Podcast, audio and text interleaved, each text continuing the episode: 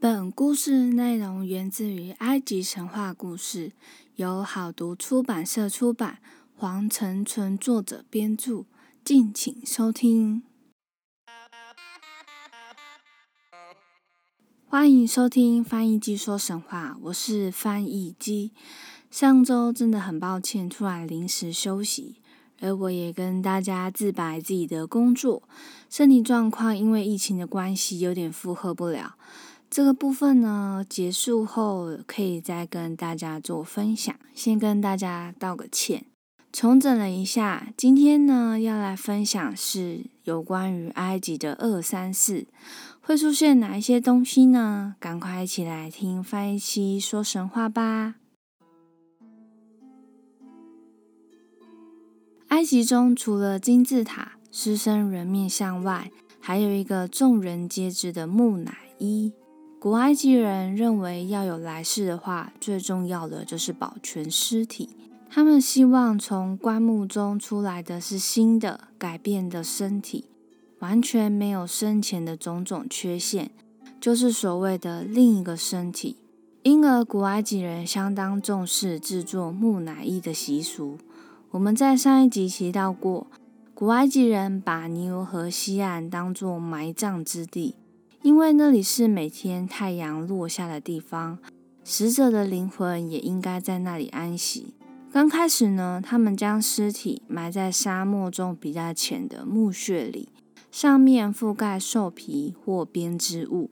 由于沙漠气候干燥，灼热的沙子很快使尸体变干。天长地久，后来尸体上面覆盖的沙子渐渐被风吹走。尸体暴露出来，就迅速的自然分解，水分渗入沙中，皮肤、头发、肌肉很快就风干了，只有体内某些软组织和主要器官保存下来。随着自然因素造成的破坏，以及盗墓贼的不间断的光顾墓穴，一些墓中的尸体渐渐暴露出来。埃及人便看到已成型的天然木乃伊，这个画面呢，并没有让他们害怕，他们更加坚信要让死者永生，保存尸体非常重要，因为这样子灵魂可以重新进入身体，迎向来世。后来文明的迅速发展，加上贫富差距越来越明显，墓葬文化也变得越来越讲究，出现了墓室。使尸体不与沙子直接接触。为了防止尸体腐烂，制作木乃伊的技术更加成熟了。到了新王国时期，达到顶峰。所以现在我们也有关于木乃伊比较详细的资料。接下来，翻译机就要来说说木乃伊的制作过程。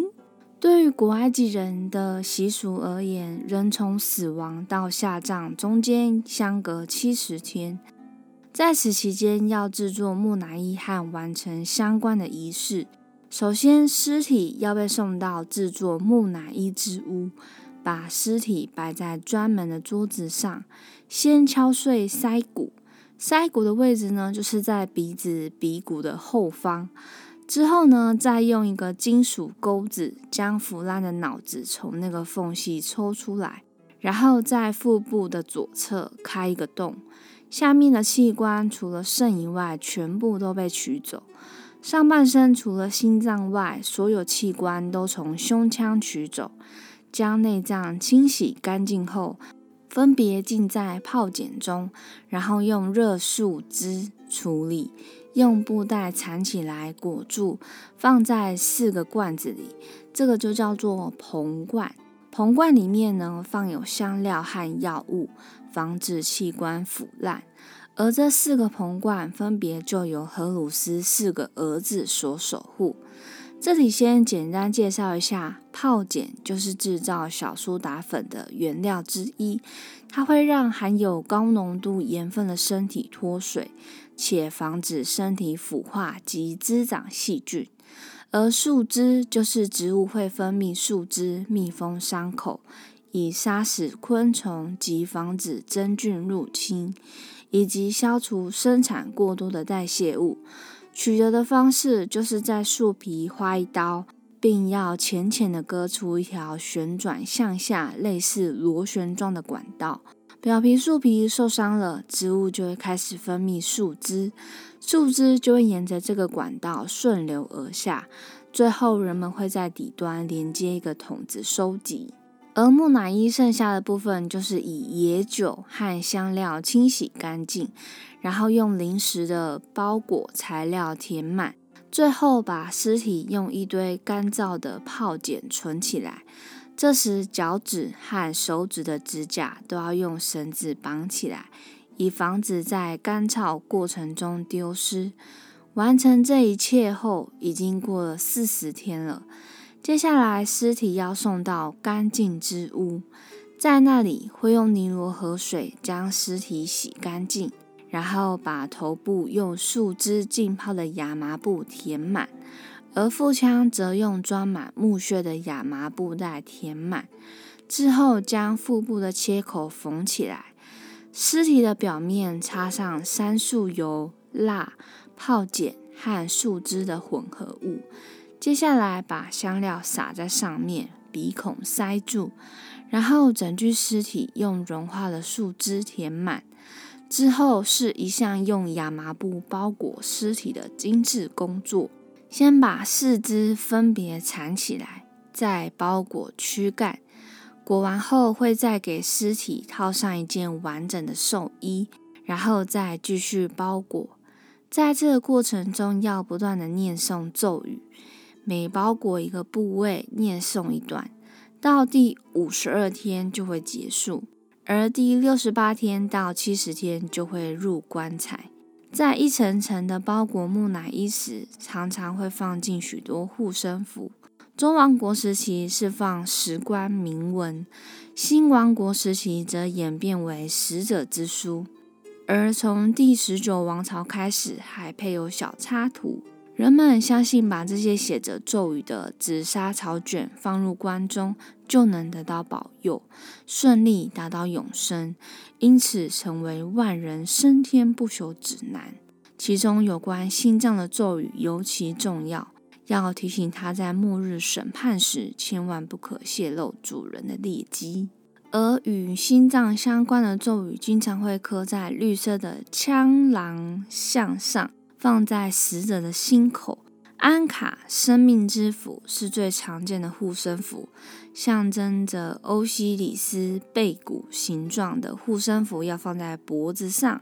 赤铁制成的枕头护身符要放在头下面。荷鲁斯之眼护身符有时单独放，有时会平放在腹部的切口上。同时，古埃及也很讲究棺椁。在中望国时期，通常棺椁的边缘横向书写的是贡品的赞颂诗，再往下直的地方是墓室主人的名字。左上角通常会画一双圆滚滚的双眼，有时眼睛下面还画上一个荷鲁斯之眼，这样就能借着这对神眼看到外面的情况。棺材盖的外面是努特神的图像。覆盖了尸体的全身，保佑死者走向来世。棺材内部呢，头上是画的一幅太阳神乘船上天图。棺材的底部是明示图。另外，还有一种墓葬文化是木乃伊面具的使用。这种面具是用废弃的沙草纸或亚麻布做成的，方法是把它们浸泡在水里。加入少许的石膏搅拌，然后做成不同大小的面具，晒干后在上面画上图案或镀金，然后罩在木乃伊的头上。下葬的日子到了，木乃伊入棺后被放在一个木锹上，后面装着棚罐的第二个木锹，仆人们则会扛着殉葬品尾随其后。随行的还有扮成女神伊西斯和奈芙蒂斯的两个女子，和死者亲友和祭司。他们一路呢要泼洒牛奶，然后送葬的队伍才能走过。这一行人呢就会来到了渡口，上船渡河到尼罗河西岸。靠岸后再拖拉前进，到了目的就要举行开嘴大典。这种仪式的目的就是要使死者重新获得看、听、说的能力，让他起死回生。这个仪式的依据是欧西里斯的传说。据说荷鲁斯曾为父亲欧西里斯被分割的尸体举行这种仪式，此后儿子为父亲举行开嘴大典就成了传统。接着，木乃伊的人形内棺被立起来，面朝向送葬人群，接着燃香祭奠，再献上牲畜、衣服、油和食物等贡品。最后，参加葬礼的人要享用一顿丰盛的大餐，有乐师和舞者在旁助兴，演唱为死者祈祷的歌曲。就在这个酒宴歌舞之时，木乃伊被缓缓地放入墓室当中，走向漫长的来世路。以上就是木乃伊的制作过程，真的是一个全新的知识体验。我记得上次在图坦卡门的古物展来台展出时，也有一系列木乃伊和陪葬品的部分。而它之所以那么有名，就是因为是历代法老中他的墓室被发现最完整的一个，所以现在才有那么多的古物可以提供我们欣赏。那这一集我也会放一些照片来向各位听众分享。接下来呢，我们就要来说一下现代木乃伊。二零一一年，英国一名叫做艾伦·比利斯 （Alan Billis） 的计程车司机病逝后，将遗体捐了出来。那其实艾伦生前就是一名研究古埃及木乃伊的狂热分子，所以在还没有过世前就同意电视台的做法。艾伦病逝后，电视台就找一群科学家，以古埃及方法将其做成木乃伊。制作过程呢，还拍摄成纪录片，叫做《把艾伦做成木乃伊》。我觉得中文有点翻译不好，它的英文叫做《Mummifying Alan》。我并没有找到完整的片段。听说当时这个影片播出后，其实受到蛮多的争议和质疑，会不会就是电视台是只是想要收视率的部分？但是后来呢，Discovery 也有制作相关木乃伊的影片。有兴趣的听众，大家可以去搜寻看看。另外，除了埃及有木乃伊之外，欧洲地区也有木乃伊。第一个就是冰人奥兹，是在一九九一年于阿尔卑斯山脉冰河中发现的，是一具被冰封起来而保存完好的天然木乃伊。科学家进行分析后，推论奥兹是生活在五千三百年前，死亡的年纪大约是四十五岁，身高一百六十五公分，体重大概五十公斤。内脏器官发现肺部很黑，推测是常常吸入引火的烟。另外还知道奥兹吃的食物。在死前八小时，曾经吃过羊肉和鹿肉，还有谷类、根茎类和水果。借由分析其骨头的磨损程度等等，科学家推断奥兹是一位高海拔的牧羊人。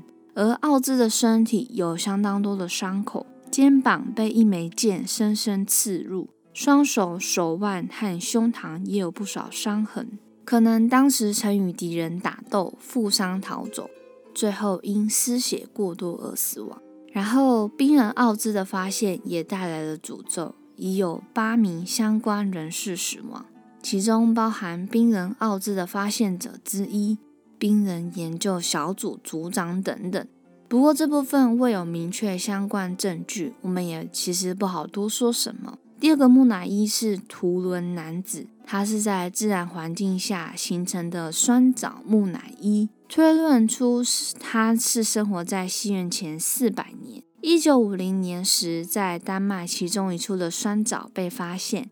另外，这男子发现后的十二年，相同的沼泽中再度发现一具自然环境中形成木乃伊的艾琳女子。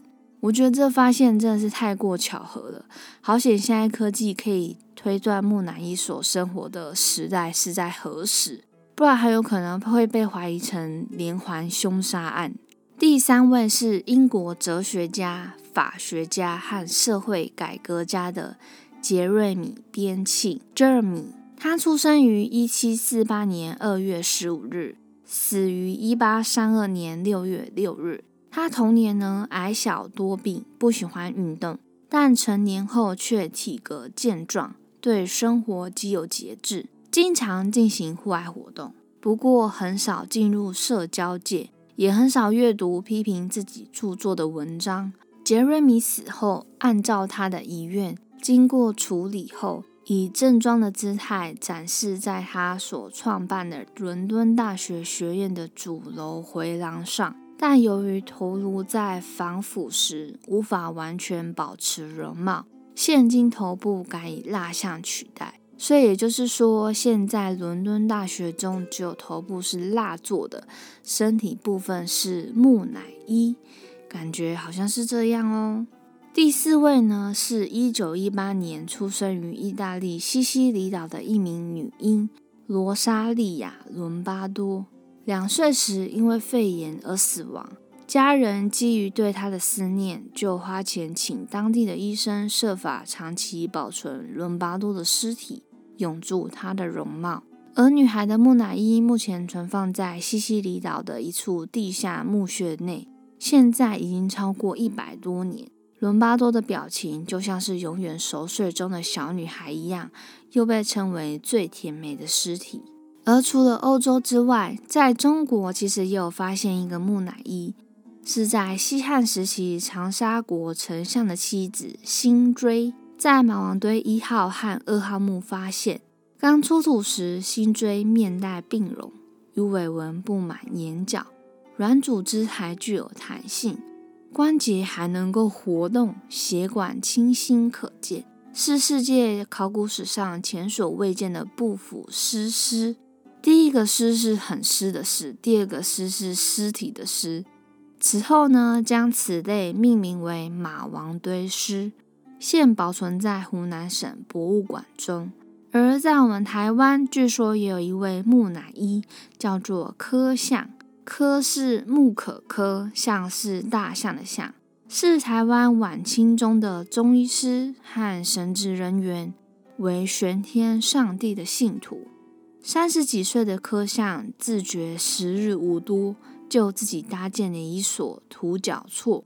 将自己封锁在其中，呈现坐姿，并告诉乡民们：“地爷公许我万代香烟，就是得道成仙，永远受人烧香供奉的意思。我将在此后第一百日成神，你们在第一百日后再开门见我。”但当时衙门认为柯相此举妖言惑众，打算派遣士兵搜寻这个屋子，破门而入。那天刚好是第九十六天，发现科相呈现坐姿，遗体成为一尊肉身神明，乡民就把它放在大皮北极殿奉祀。庙方认为科像是地爷公分灵，所以就尊称他为柯地爷。所以柯地爷就是台湾现存最早的肉体金身。接下来就要进入有点恐怖的环节了，就是木乃伊的诅咒。其实之前集数所提到图坦卡门的诅咒要放在这边才对。提到诅咒，最出名的木乃伊诅咒就是伊亚曼拉公主。这位公主是出生在公元前一千五百年左右时的埃及。去世后，埃及人就像对待其他王室成员那样，遵照当时的习俗，将她的遗体制作成一具木乃伊，并葬在帝王谷中。一八九零年，四位英国年轻人在埃及游玩，透过当地的文物贩子，其中一个人就买到一副古代埃及棺木，里面躺着的就是这具亚曼拉公主的木乃伊。虽然棺盖上镌刻的咒语让人很不舒服，但他们还是把木乃伊运回他们所居住的饭店。之后，仅仅几个小时。那位买家没有告诉任何人，也没有带上一点食物、水或是工具，就像是要去附近散步一样，一个人悄悄地走进了沙漠。从此以后就再也没有出现过了。而第二天早上，另外一个人在街道上遭到枪击。虽然最后将木乃伊运回了英国，但厄运也紧紧跟随。剩下的两个人中的一个人迅速破产，而另外一个人在生意和家庭生活上连遭打击，最后只落得穷困潦倒、重病产生的结局。之后，公主下一位拥有者是一位热爱埃及文化的英国富商。不久，这位商人就遭到了车祸。他的别墅也被一场离奇、突如其来的大火烧得片瓦不存。在巨大的恐惧下，他将这具木乃伊捐给了大英博物馆，而大英博物馆他们也就接受了。在运送木乃伊的过程中，运送卡车失控撞伤路人，搬运工人受伤，还有突然无故死亡。他们经历了这一系列不祥的事件后。终于将亚曼拉公主安置在博物馆的埃及陈列室中，但是处于埃及古物簇拥中的亚曼拉公主，似乎这才显示真正的魔力。先是夜间负责守卫的警卫向上级报告，在他的棺木附近会时常传出哭泣声和敲击声。不久，一名夜间执勤的警卫神秘的死去。后来，博物馆决定将木乃伊收藏到地下室。没想到，做出这决定的主管在一周后就暴毙，死在自己的办公桌前。后来，又有一名为木乃伊拍照的报社记者，在照片洗出来的第二天，在自己的家中饮弹自尽。而照片上本来不应该，但是却存在的可怕人脸，恐怖的笑着。最后，大英博物馆将这具木乃伊卖给了一位私人收藏家。他在买下这位公主后，做的第一件事情就是请来了全欧洲最著名的通灵者波拉瓦茨基，为这具木乃伊举行驱邪仪式。在仪式结束后，通灵者无奈地说：“亚曼拉公主身上存在着惊人大量邪恶的能量。”恶魔将永存在她的身上，任何人都将束手无策。最后，这通灵者向这位收藏家提出了忠告：尽快将它处理掉。辗转的十余年后，木乃伊落到一位不信邪的考古学家，这也是亚曼拉公主的最后一个主人。这位考古学家想要把木乃伊从英国送回美国。为了安全，他选择了一艘大型游轮作为运输工具，就是之前提到过的铁达尼号事件。我们知道他撞上了冰山，不过其实过程中有发生过许多怪事，不晓得是否跟木乃伊有关。在铁达尼号出发前的最后一刻，有一位伦敦的实业家因为一个怪梦而放弃了自己的船票。就在三天前，梦见铁达尼号在海中翻覆，大量船员和乘客拼命逃生，人们争先恐后挤上救生艇，绝大多数人悲惨地随着船一起被大海吞没。他因为放弃这次旅行，受到朋友的一致嘲笑，因为铁达尼号的安全性远远超过了时代，怎么可能会发生这种意外呢？没想到，就真的发生了。事情来到了发生的当晚，海上风平浪静，天空繁星闪烁，天气出奇的寒冷。铁达尼号上面的一个工作人员十四岁的侄女做了一个奇怪的梦，他梦见有一艘非常大的船的一端突然间沉下去，而且他还听见一声非常尖利的叫声，而一个叫做杰西的少女躺在一艘客船上就要死去。她把自己的幻觉告诉上尉，她说她看见一艘船正在下沉，而一个名叫瓦里的人正拉着小提琴向她走过来。说完，这名女孩就死去了。而拉小提琴的瓦里是谁呢？现在我们知道，瓦里哈特里是铁达尼号上的乐队指挥，就是他在沉船过程中仍然出色的指挥乐队继续演奏。直到随船一起沉没。事件发生后，船上的电台报务员杰克一遍遍地发出海上遇难呼救信号，直到最后一刻。接到求救信号后，有六艘船只立即前往出事现场，但是离铁达尼号最近的两艘船却没有听到紧急呼救信号。一艘的无线电报员不可思议的在呼呼大睡，而另外一艘在铁达尼号船长下令放信号火箭，但居然没有用求救的红色火箭。最后只有找到用于庆祝的白色火箭，火箭接二连三的放了起来。这一艘就算没有接到电报信号，船上的船员也一定看到了这白色烟火的信号。但奇怪的是，他们也却一直未能赶到。所以，有关铁达尼号沉没的原因仍旧是个谜。不过，亚曼拉公主的木乃伊听说也因此。安息在海底当中，中断了诅咒。第二个部分，翻译机要来提到沙漠中的天堂——洗瓦绿洲。根据记载，居鲁士大帝的儿子于西元前五二五年，为了彻底征服古埃及帝国，曾派遣一支五万人的波斯大军，企图穿越沙漠到洗瓦绿洲去焚烧古埃及心目中最大的神。阿蒙神庙，波斯大军在沙漠中整整走了七天，来到一个被后人称为幸福岛的地方。这天清晨，正当军队在吃早餐时，忽然狂风大作，卷起了沙尘暴。顷刻间，这支五万大军都被突如其来的沙浪吞噬。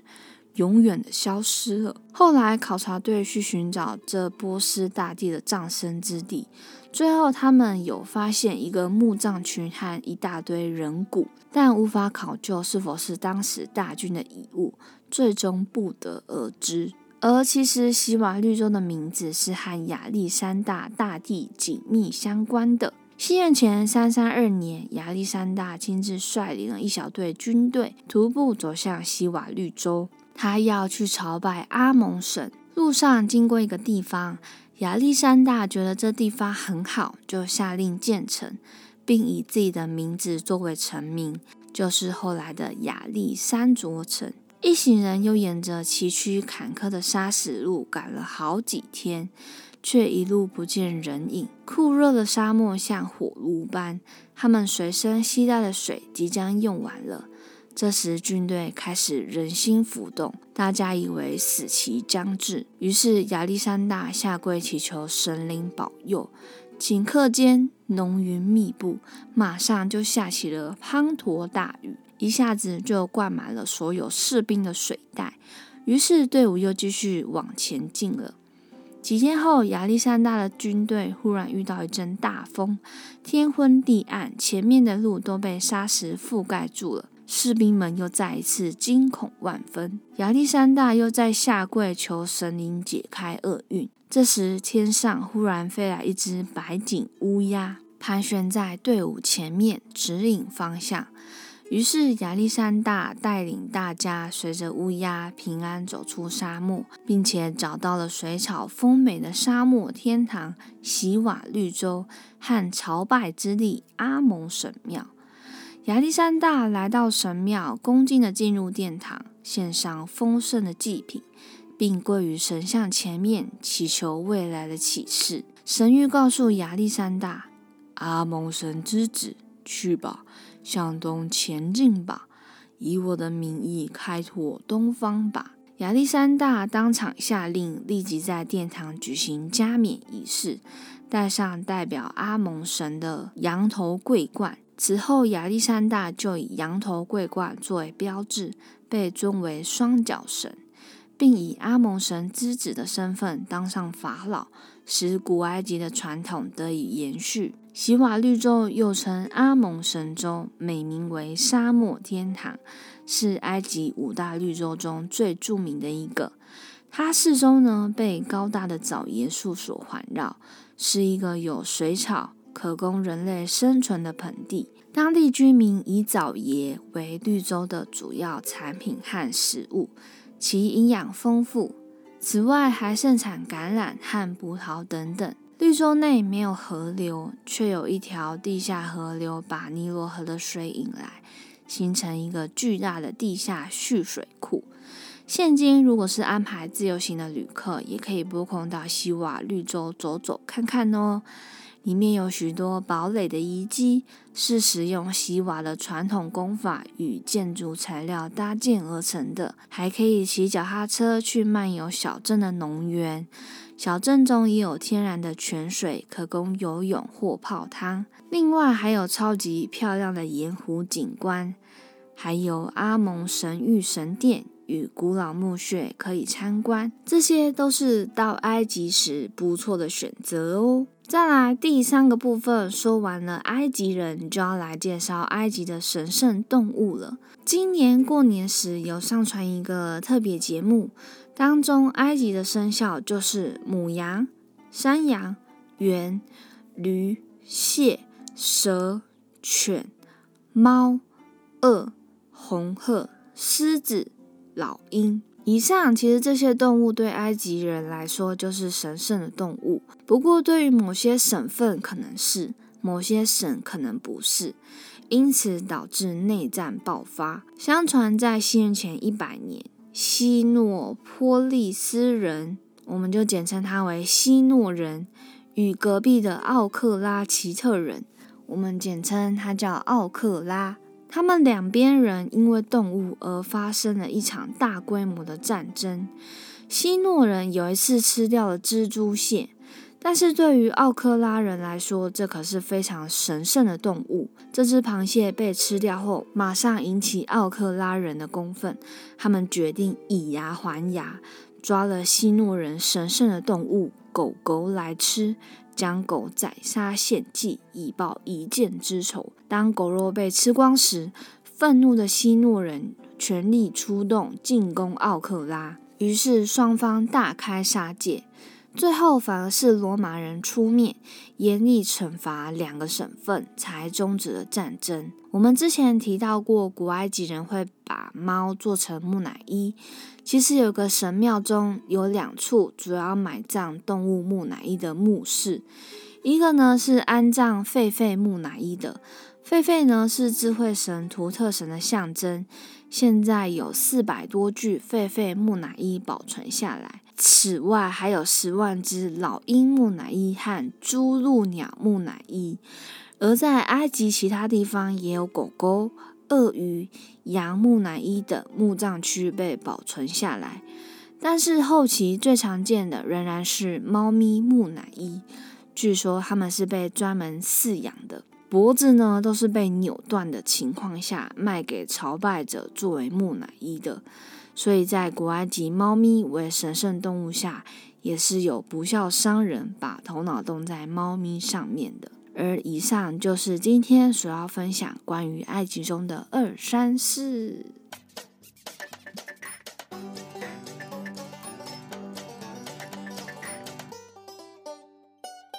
埃及部分呢，剩下最后的两集会提到今天有讲的亚历山卓城和摩西受戒的故事，最后一集就是压轴女法老的故事了。而提到女性这个部分呢，到了二零二一的现今，我觉得还是有不少人对女性有刻板印象。就拿我的例子来说好了，有一次我在电梯遇到邻居，邻居呢就跟我简单寒暄了一下，问我在哪里工作，我就说我在医院工作啊。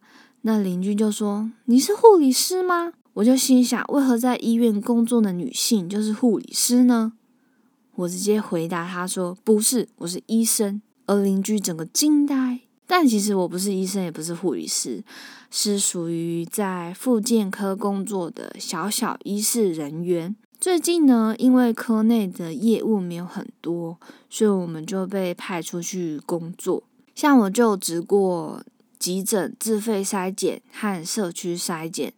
都是需要全套隔离衣、两层手套，四个小时下来呢，加上天气热嘛，卸下装备后，手就像泡了很长时间的水一样皱巴巴的。